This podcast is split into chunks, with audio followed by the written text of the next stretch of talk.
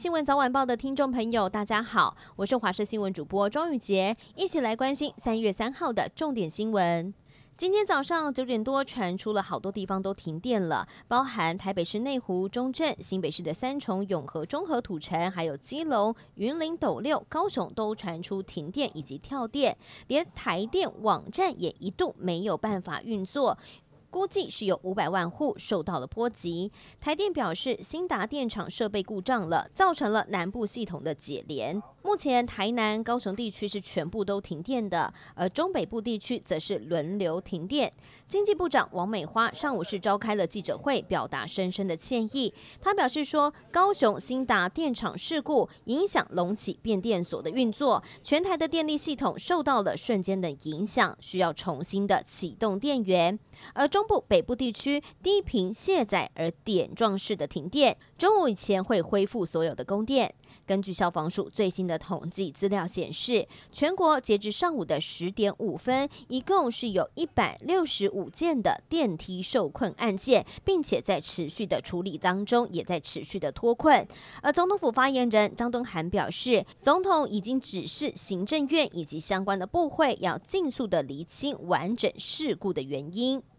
而竹科身为台湾科技的重镇，尤其是半导体厂生产营运，一分钟都不能够缺电，供电的情形是备受关注的。那么竹科管理局副局长陈淑珠表示，竹科没有受到影响，供电是正常的。而其余竹南园区等等一些竹科管理局管辖的园区，也都没有受到影响。持续来关注的是，俄罗斯入侵乌克兰的行动在今天是进入到了第八天。根据联合国最新公布的数据显示，开战到现在已经有七百五十二位平民死亡，超过九十万名的难民逃离到邻国。而俄罗斯国防部也首度公布了伤亡的数字，截至目前为止，一共是有四百九十八名的俄罗斯的军士兵们阵亡，一千五百九十七个人受伤。而俄罗斯的军队已经占领了具有相当战略意义的乌克兰的南部的港市赫尔松，而这也是俄罗斯攻克的首座主要城市。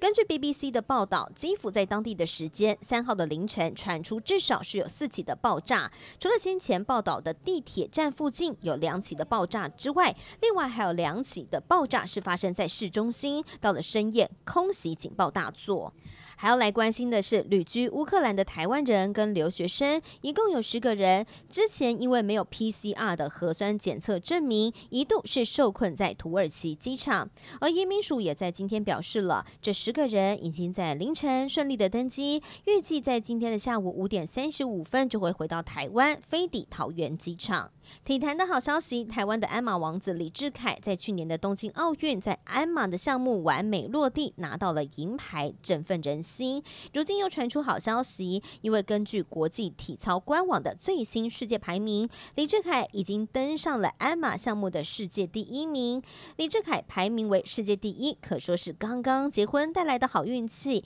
而目前台湾体坛的世界第一，除了李志凯的鞍马之外，还有戴资颖的羽球女单。柔道男神杨永伟在柔道男子六十公斤级目前也是高居世界第一。最后关心天气的消息了，今天全台湾的各地温度都有回升，明显感觉得到降雨也减少了，天气相当的稳定，都是多云到晴。只有在迎风面的东半部地区跟大台北少数地区还是会有一些短暂的雨势，中部的山区有一些零星的飘雨。不过从周六开始，东北季风又要增强了，到时候温度又会往下掉。到了星期一是这波。冷空气最强的一天，不仅在北台湾地区转冷，其他地方也会明显变凉。中部以北地区最低温大约是在十四度左右。即使到了周二白天开始回温，但是幅度不大。提醒大家这几天的天气变化比较大，一定要特别注意了。